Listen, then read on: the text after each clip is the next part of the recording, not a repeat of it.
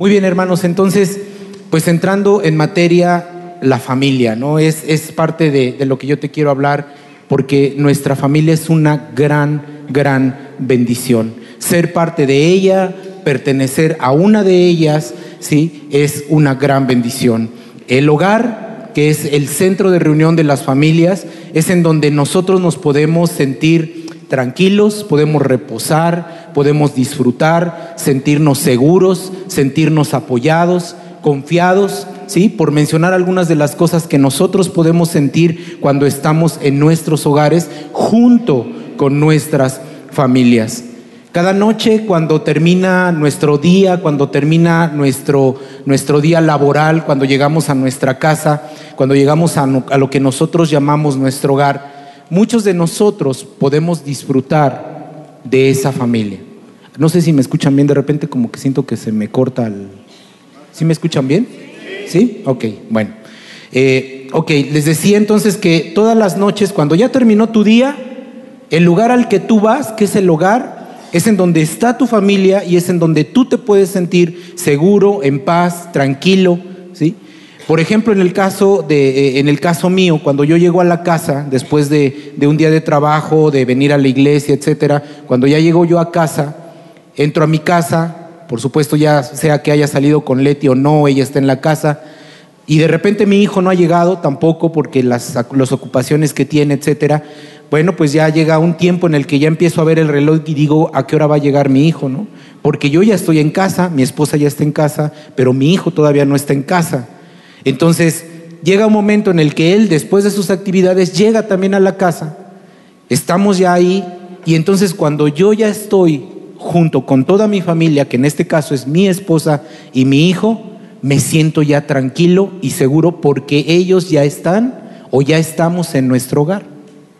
El hogar es el lugar en donde tú, junto con tu familia, disfrutas de esa paz y de esa tranquilidad. Cuando yo estoy en mi hogar, yo ya me siento tranquilo. Y sobre todo cuando están ya todos, cuando ya estamos todos ahí, le doy muchas gracias a Dios porque fue un día en el cual nos llevó, nos regresó con bien, su gracia y tu favor estuvo con nosotros, nos libró de todo mal, nos dio lo necesario y ahora podemos estar en paz y en reposo, en tranquilidad en nuestro hogar. Y todos y cada uno de los que estamos aquí tenemos una familia. Tú perteneces a una familia. Y le debemos de dar gracias a Dios por esa familia que Dios te ha dado. Y hoy quiero hablarte precisamente de ese amor que nosotros podemos desarrollar hacia nuestra familia. Y quiero mostrarte porque eh, hay muchas familias, hay muchas familias, hay muchos tipos de familias.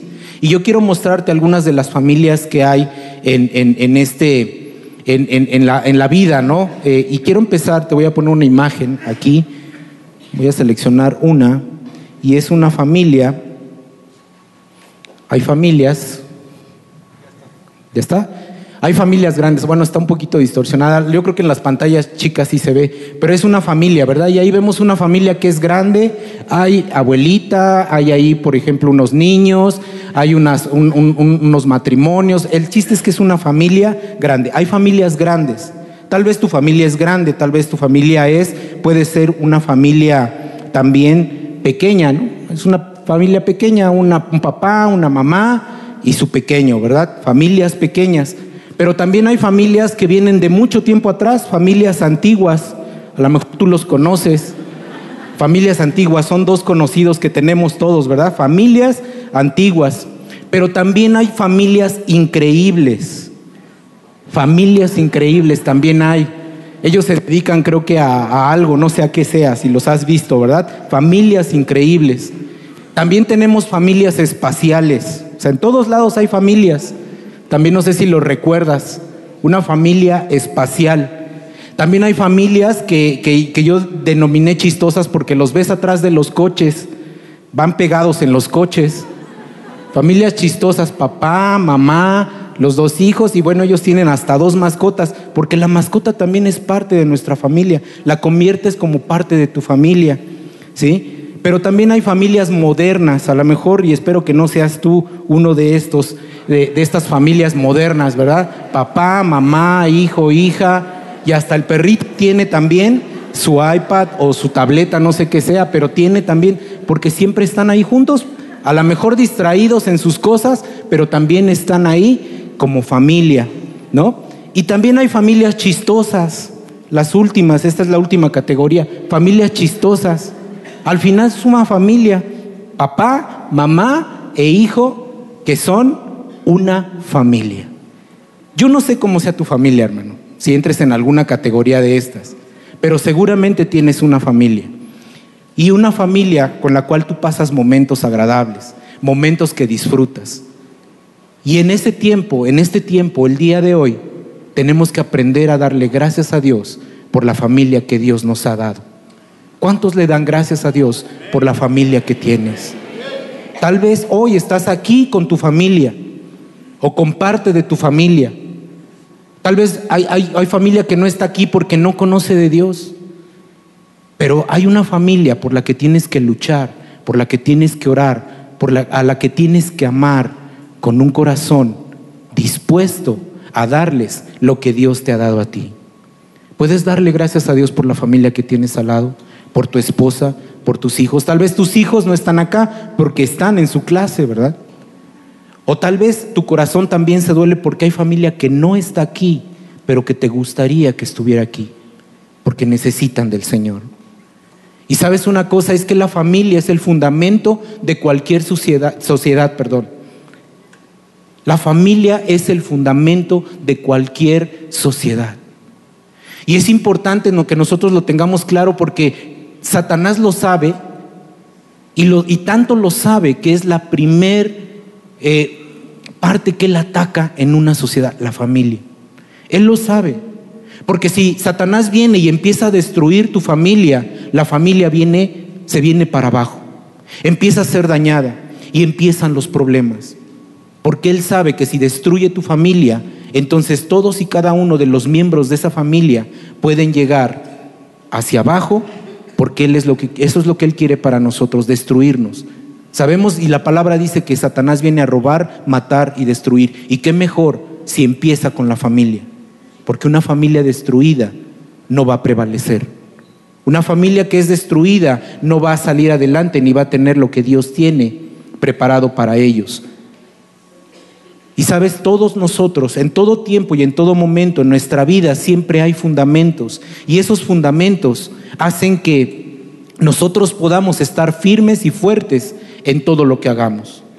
Y la familia es una de las fortalezas más grandes que puede haber en cualquier sociedad. Incluso aquí en Mundo de Fe, cuando hay familias fuertes, los problemas se pueden resolver en cualquier de cualquier manera. No importa qué problema haya, no, importa qué problema esté pasando una familia, cuando está unida esa familia por el amor de Dios, ellos van a prevalecer.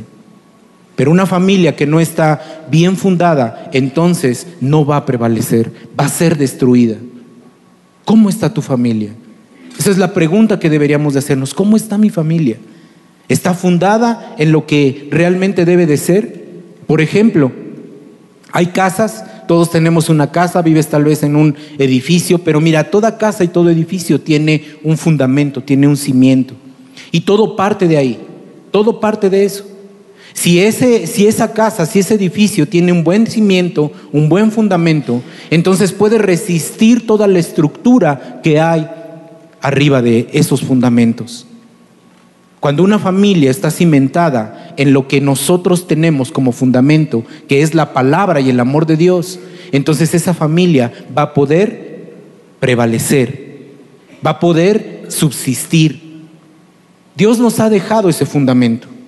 Y muchos y todos, o más bien todos los que estamos aquí, hemos tomado ese fundamento que es su palabra en nuestras vidas y entonces edificamos sobre un fundamento fuerte que nos ayuda a mantener a nuestras familias fuertes, unidas, pero sobre todo en el amor de Dios que tiene en cada uno de nosotros para ellos.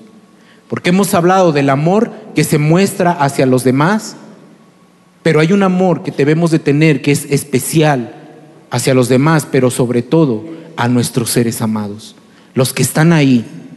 Y mira, cuando tú construyes sobre esa roca, quiero que me acompañes por favor a Mateo en el libro de Mateo 7, 24 al 28, está este pasaje que muchos hemos escuchado, pero que tenemos que poner en práctica porque dice la palabra, así lo dice, que si ponemos en práctica su palabra, estamos nosotros fundamentándonos en la roca, pero si no lo hacemos, estamos edificando sobre la arena. Mateo 7, 24 al 28 dice de la siguiente manera, cualquiera pues que me oye estas palabras, ¿estás escuchando la palabra de Dios? Dice la palabra, cualquiera pues que me oye estas palabras y las hace, le compararé a un hombre prudente que edificó su casa sobre la roca. Su casa, su hogar, su familia. Descendió lluvia y vinieron ríos y soplaron vientos y golpearon contra aquella casa, hogar, familia, y no cayó. Y soplaron vientos, perdón, dice, porque estaba fundada sobre la roca. Dice, pero cualquiera que me oye estas palabras y no las hace, le compararé a un hombre insensato que edificó sobre la arena.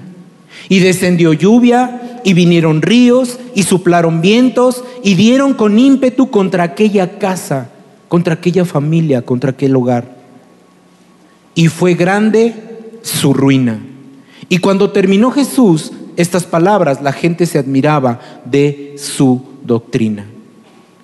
Jesús lo que nos pedía es que cuando nosotros escucháramos la palabra de Dios y nosotros obedeciéramos esa palabra de Dios, es edificar sobre la roca, es edificar sobre una roca, pero no de obedecer esa palabra, es como si edificáramos sobre la arena.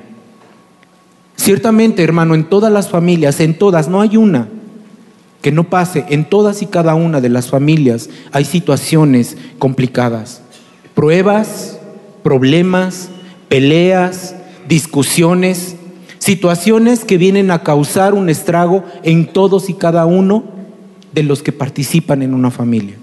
Todos hemos pasado por eso, todos lo hemos pasado. Pero una familia, hermano, unida por el amor de Dios, puede soportar todas las situaciones complicadas que pasen en esa familia. Porque cuando tú en el amor de Dios edificas a tu familia, construyes o estableces tu familia en ese amor que es la roca de Jesús, podrás prevalecer. Pero hermano, también cuando tú descuidas ese amor, ese amor en, dentro de la familia, ese amor ágape que hemos estado hablando y escuchado en predicaciones pasadas, cuando tú descuidas ese amor dentro de la familia, es como construir sobre la arena, sin cimientos. Cuando no hay una base en una familia, esa familia viene a ruina. Una familia construida sobre la roca, hermano, va a prevalecer sobre cualquier problema o situación complicada. ¿Y sabes por qué? Porque juntos se van a edificar, porque juntos se van a apoyar, porque juntos van a salir adelante. Porque cada uno de los que están en esa familia, que tienen el amor de Dios, entonces van a poder aportar para poder salir victoriosos en la prueba y en la situación en la que estén. Esa es una familia construida sobre la roca. Pero cuando una familia, hermano, construye sobre la arena, es decir, está sin el amor de Dios, vienen entonces los problemas, las situaciones complicadas y no resisten. Porque entonces vienen los divorcios, porque viene entonces el adulterio, la fornicación, los hijos se van de la casa, empiezan los problemas con las drogas, con el alcohol, y es porque el amor de Dios no está en esa familia. Porque aun cuando hay un problema dentro de la casa, los hijos se fueron por algún motivo. Cuando hay amor, el papá y la mamá se ponen a orar por nuestros hijos, se ponen a orar por ellos construyen sobre la roca que es Jesús, sobre su palabra, empiezan a orar, empiezan a clamar, sabes, esos hijos van a regresar a la casa. Porque puede haber problemas en un matrimonio, pero cuando tú empiezas a orar y estás edificado en la roca, tú sabes que la solución no es el divorcio. La solución es amar incondicionalmente. Ese es el amor de Cristo. No podemos negar, hermano, que en, las familias hay amor, ¿verdad? ¿Cuántos aman a su familia? Pues yo creo que todos, ¿no? Todos aman a la familia. Pero dentro de las familias existe un amor antes de conocer al Señor. Existe ese amor filial, el amor que tenemos por nuestros hijos, por nuestra esposa. Ahora, eh, como esposos hay un amor también diferente, aparte de ese amor filial que es el amoreros, ¿no? ves a tu esposa y wow, tu esposa te atrae, tu esposo te atrae. Un amor sexual también, ¿verdad? Que hay entre, entre matrimonios. Ese amor está ahí. Es un amor que va cambiando y se va modificando con el tiempo. Y sobre todo cuando conocemos de Dios. Porque nosotros ya al día de hoy sabemos que el amor que debemos de dar hacia nuestros seres amados es un amor desinteresado. ¿Cuántos tienen ese amor desinteresado para con su familia? No es un amor nada más, ay, pues sí es mi hijo, lo amo y ya. Es un amor diferente. Es un amor desinteresado. Es el amor de Dios en nuestras vidas que no busca el bien de nosotros, sino que busca el bien del que está a nuestro lado. Cuando nosotros tenemos ese amor desinteresado y es el que debemos de desarrollar dentro de nuestra familia, es un amor que busca que los otros miembros de nuestra familia estén bien por encima de nosotros. Eso es lo que Dios quiere para nosotros. Hoy quiero hablarte a ti, papá y mamá, porque tú eres una persona que ama a sus hijos desinteresadamente, buscando siempre lo mejor para ellos.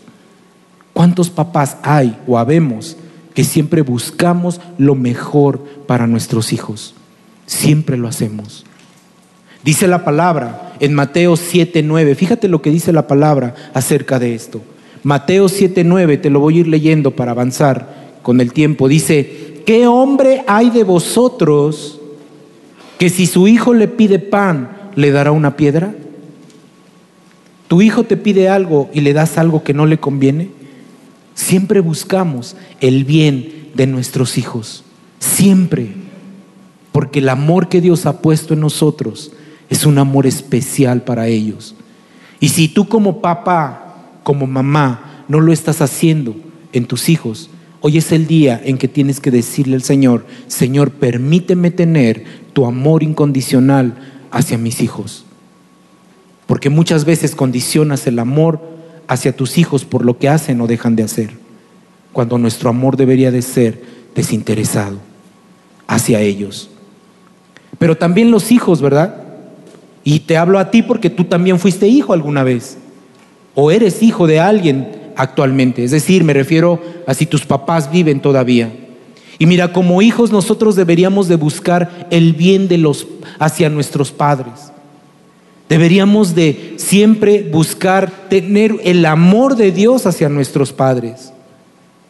Amarlos, respetarlos, que siempre estén también bien ellos poniendo también muchas veces nuestros intereses por debajo para bendecir a nuestros padres. Muchas veces nos olvidamos de eso, pero sabemos y hemos escuchado también muchas veces este versículo que dice, eh, está en Deuteronomio 5.16, Deuteronomio 5.16 dice, honra a tu padre y a tu madre como Jehová tu Dios te ha mandado para que sean prolongados tus días y para que te vaya bien sobre la tierra que Jehová tu Dios te da. Hay bendición, amor de Dios, el amor de Dios en nuestro corazón como padres hacia los hijos, pero también como hijos hacia los padres. ¿Amas a tus padres? ¿Amas a tus padres con ese amor de Dios? Es que hermano, mi papá nunca estuvo, me falló. Jesús nos amó a pesar de como nosotros éramos. No cuestionó, se entregó por ti y por mí con un amor infinito y diferente. ¿Y qué pasa con los esposos? Con el esposo y con la esposa. Cuando nosotros deberíamos de buscar siempre el bien hacia nuestra esposa o viceversa, ¿verdad? Porque el amor de Dios es el que debemos de tener en nuestros matrimonios, respeto, honra, compromiso en nuestro matrimonio. Mira lo que dice Primera de Pedro 3:7. También lo hemos escuchado muchas veces, pero muchas veces lo pasamos por alto.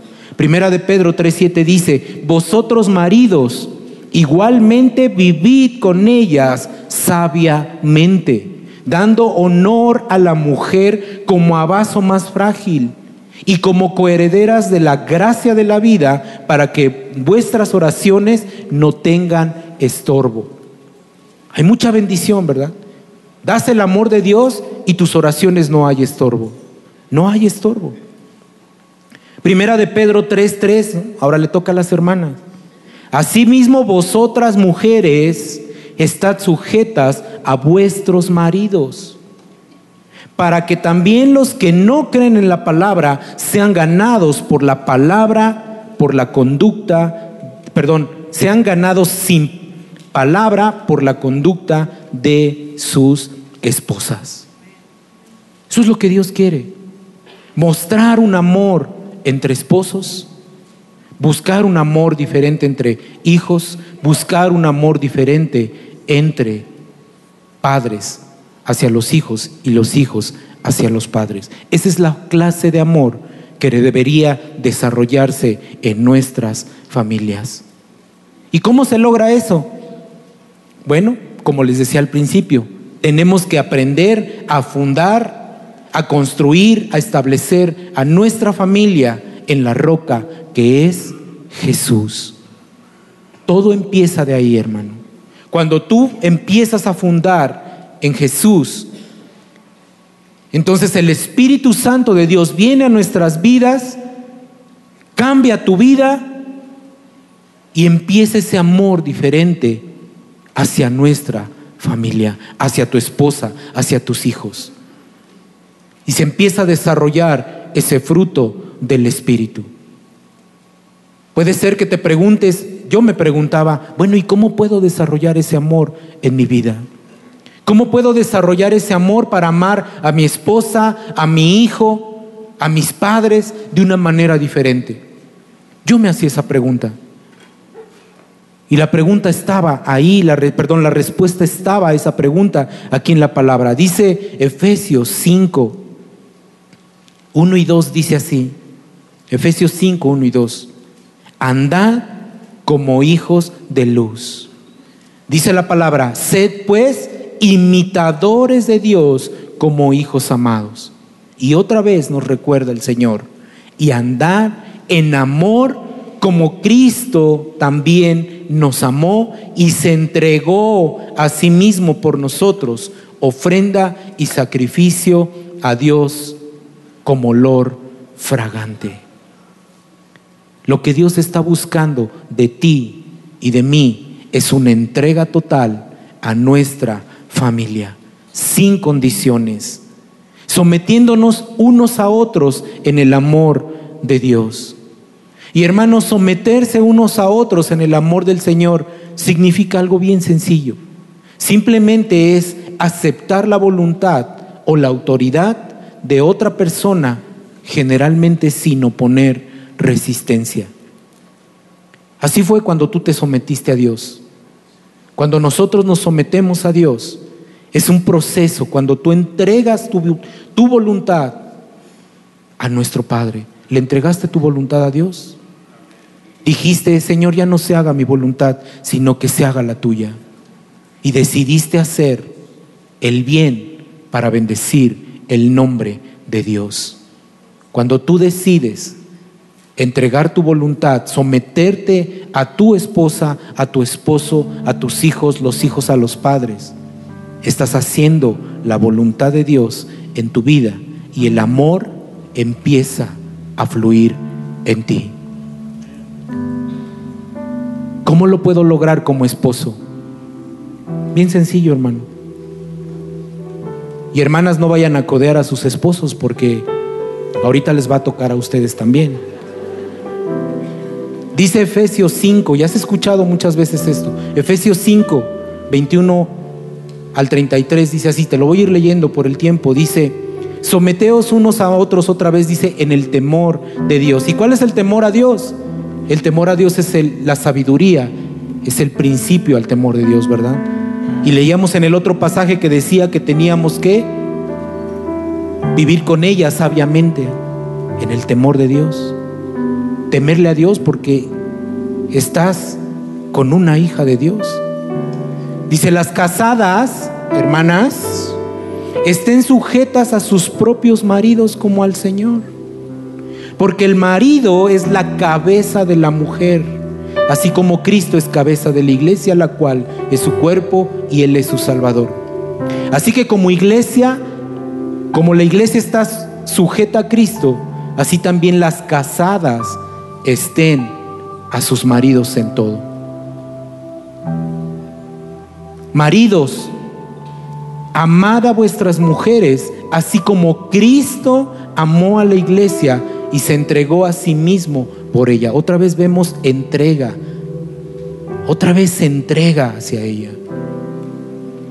Para santificarla, habiéndola purificado en el lavamiento del agua por la, por la palabra, a fin de presentársela a sí mismo como iglesia gloriosa, que no tuviese mancha ni arruga ni cosa semejante, sino que fuese santa y sin mancha. Así también los maridos deben amar a sus mujeres como a sus mismos cuerpos.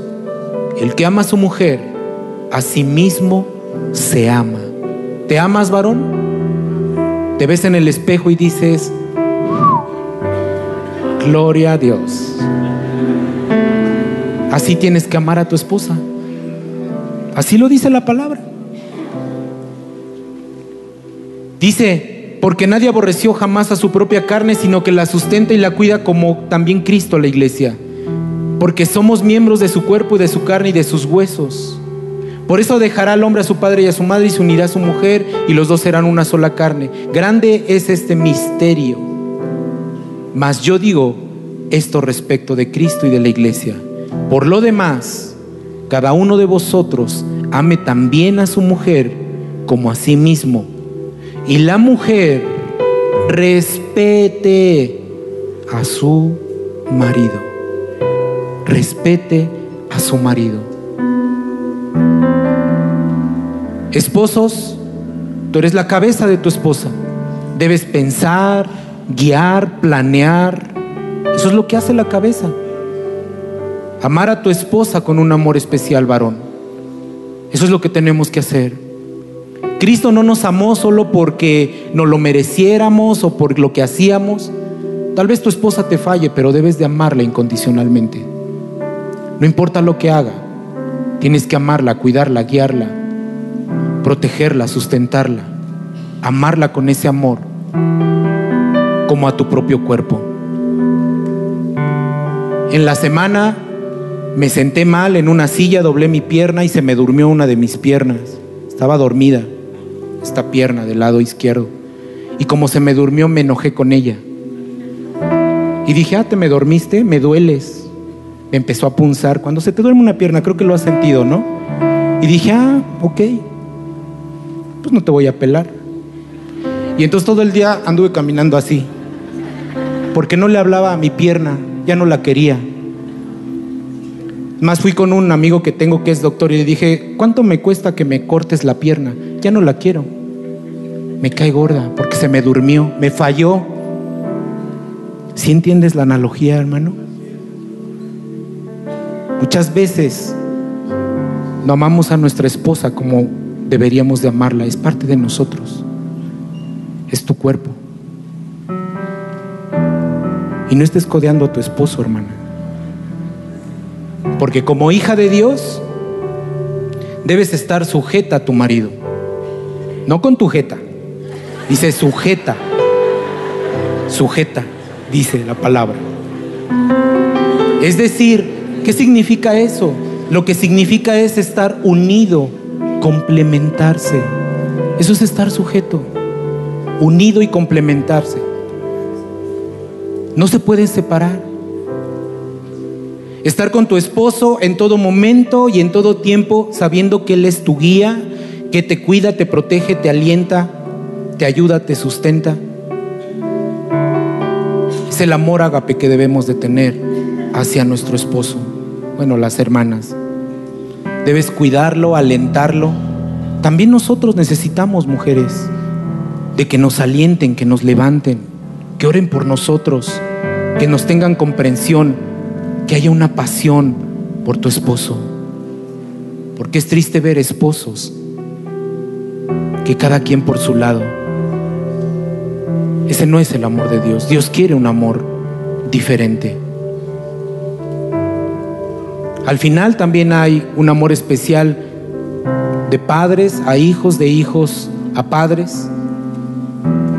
Y por supuesto cuando ese amor se desarrolla en nuestras vidas, ese amor especial también se va a extender hacia los de allá afuera. Tal vez tengas aquí a tu familia, tal vez no la tengas acá, tal vez tu familia esté lejos, pero seguro perteneces a una familia.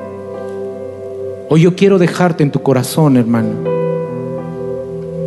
que cuando nosotros somos moldeados y crecemos en el espíritu, en el, espíritu, en el fruto del espíritu, el amor en nuestras vidas nos tendrá, nos permitirá tener familias fuertes, poderosas, que todo lo pueden en Cristo, que saldrán adelante y que podrán vencer cualquier situación en la que estén.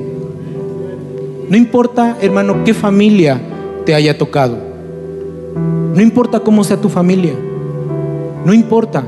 Lo que importa ahora es que tú tienes, tú tienes, tú, tú, tú, tú, no el que está a tu lado, si es tu familia.